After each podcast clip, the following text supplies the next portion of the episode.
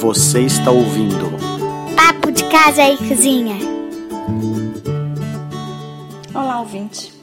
Hoje no Papo de Casa e Cozinha eu trago duas dicas de consumo: uma para a cozinha, uma para a casa, para nos ajudar na organização. Na cozinha, para organizar as facas, e na casa, para organizar o carregamento de aparelhos celulares, outros aparelhos eletrônicos, brinquedos, abajures, enfim, aqueles que precisam carregar e possuem cabos USB.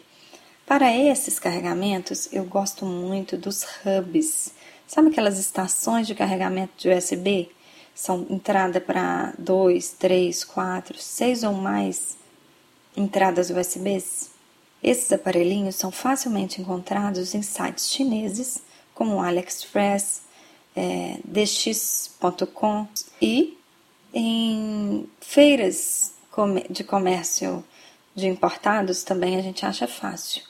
Esses hubs, essas estações de carregamento USB, elas são bastante interessantes. A gente pode escolher um lugarzinho da casa para fazer esse carregamento central ali e carregar tudo ao mesmo tempo.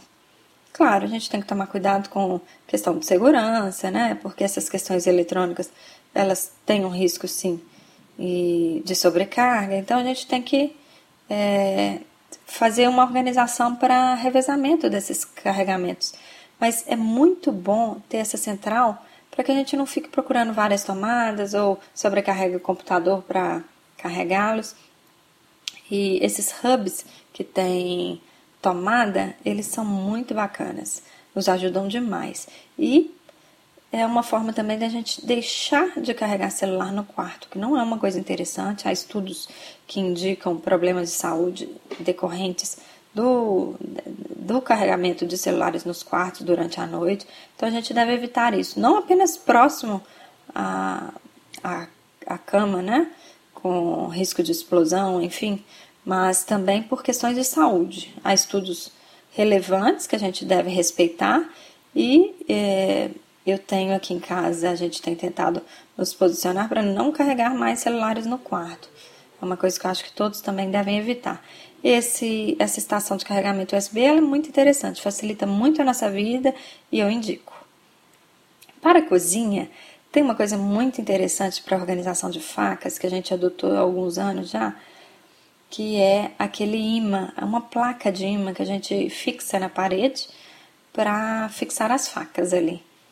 E é muito bom, porque você consegue tirar o acesso das crianças, né, de, das facas nas gavetas ou nas bancadas, mas apesar do que eu gosto muito também daquele cepo de facas, mas essa placa de imã, ela é super organizável, é, é um facilitador mesmo para organizar as facas, para facilitar o uso das facas.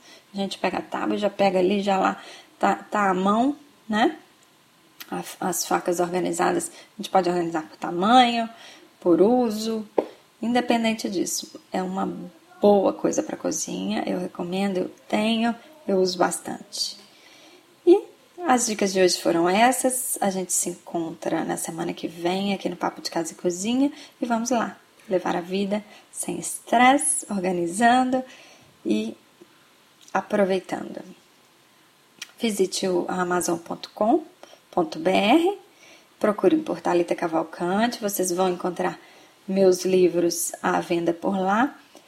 É, e Confiram o lançamento Adeus às Manchas, que é um livrinho que está fazendo já bastante sucesso. É, eu tive uma dedicação muito grande a ele. É, todas as soluções, que são 65 soluções para 43 tipos de manchas que estão presentes nele, foram todas testadas e aprovadas por mim. É um grande facilitador para mim a lavanderia. Eu espero poder te ajudar também com ele. Então, um grande abraço, até semana que vem. Você acabou de ouvir Papo de Casa e Cozinha.